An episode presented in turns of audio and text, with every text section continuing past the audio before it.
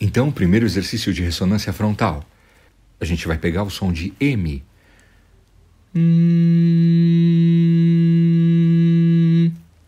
Gava, a voz sai pelo nariz? Sim, para você entender o posicionamento correto desse M, é como se eu fosse falar ma.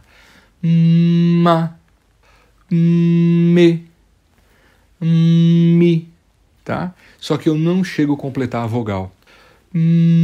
Eu paro antes de emitir a vogal, ou ma ou me, entendeu? Então comigo, pega o ar.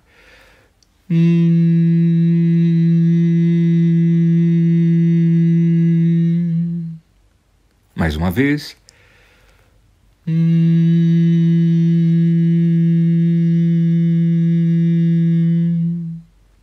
E assim vai. Você pode fazer isso durante um minuto, tá bom? Volume reduzido.